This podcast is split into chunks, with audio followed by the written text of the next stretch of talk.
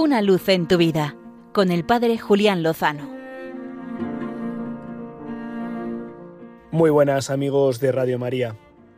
El pasado miércoles se aprobaba en Francia el cambio en su constitución para introducir por primera vez en la historia el aborto como un derecho constitucional.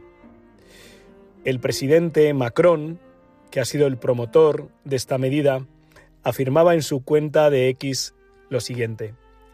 Me comprometí a convertir en irreversible la libertad de las mujeres a recurrir a la interrupción voluntaria del embarazo inscribiéndola en la Constitución. Y así lo he hecho. El ministro de Justicia francés estaba más exultante aún. Hemos escrito una página de la historia de los derechos de la mujer. Este es un voto histórico. Somos el primer país del mundo en inscribir en la Constitución esta libertad para las mujeres de disponer de su cuerpo, afirmaba Eric Dupont Moretti. Es increíble, ¿verdad?, que una persona que ha alcanzado un puesto como el Ministerio de Justicia francés no sepa distinguir entre el cuerpo de la mujer y el cuerpo del feto que lleva la mujer, ¿verdad? El mismo día sucedía algo muy distinto en un lugar bastante distante. En Málaga, frente a un abortorio, una pareja se había acercado y estaba en actitud de esperar la hora de su cita. Cerca había un grupo de orantes de la campaña 40 días por la vida. Estaban rezando a la Virgen. Se percataron de esta joven pareja y comenzaron a rezar expresamente por ellos. Enseguida, la chica, la joven, comenzó a llorar.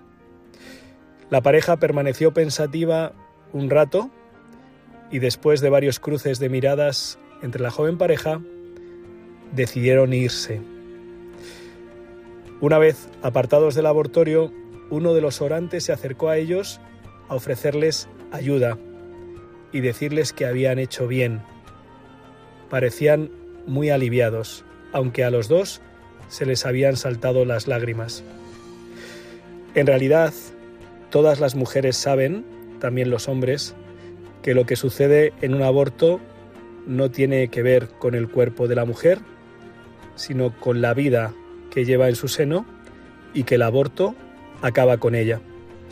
Por eso, más allá de las ideologías, de las propagandas, cada ser humano es consciente de que lo que está en juego es la vida de un ser humano totalmente inocente, que siempre hay otras soluciones antes de poner fin a la vida de un pequeño.